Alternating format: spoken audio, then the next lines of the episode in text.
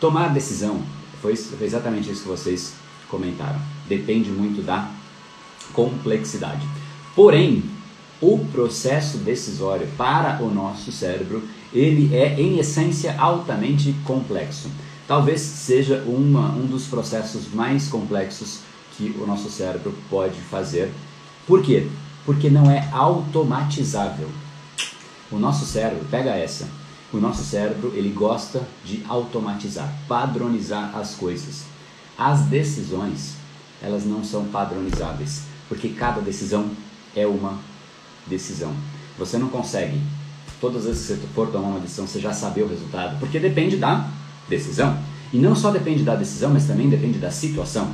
E depende do momento, depende do contexto, depende das pessoas. Eu tenho certeza que uma decisão de, ah, eu, eu gosto dessa pessoa, ou tá certo o que essa pessoa está falando, ou vou concordar com essa pessoa, ela é diferente se você tem contato com essa pessoa ou se você nunca viu essa pessoa na vida.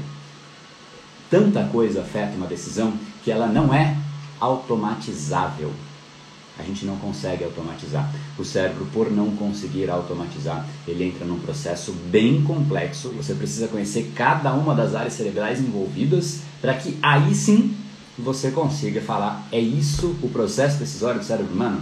Cara, que coisa bacana! Inclusive eu faço esse ensino através de metáforas. Eu uso abelhas, para você ter uma ideia, com o processo decisório de qual é o lugar que a abelha vai construir uma colmeia, para que você nunca mais esqueça. Né? Então, de fato, processo decisório, a, essência desse ponto é que não é fácil. O cérebro não automatiza. É, uma, é, é como se fosse um processo de, de tentativa e erro interno, até que de fato o cérebro chegue a uma conclusão.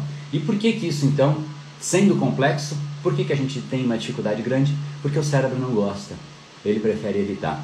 Tudo que é complexo, naturalmente o cérebro tende a evitar. Esse episódio é mais uma edição do Brain Power Drop, uma pequena cápsula de reflexão oferecida além dos episódios regulares. Para aprofundar no assunto de hoje e aprender a programar o seu cérebro para muito mais intensidade, foco e produtividade, ampliando o seu nível de impacto, entre em reprogrameseucerebro.com.br.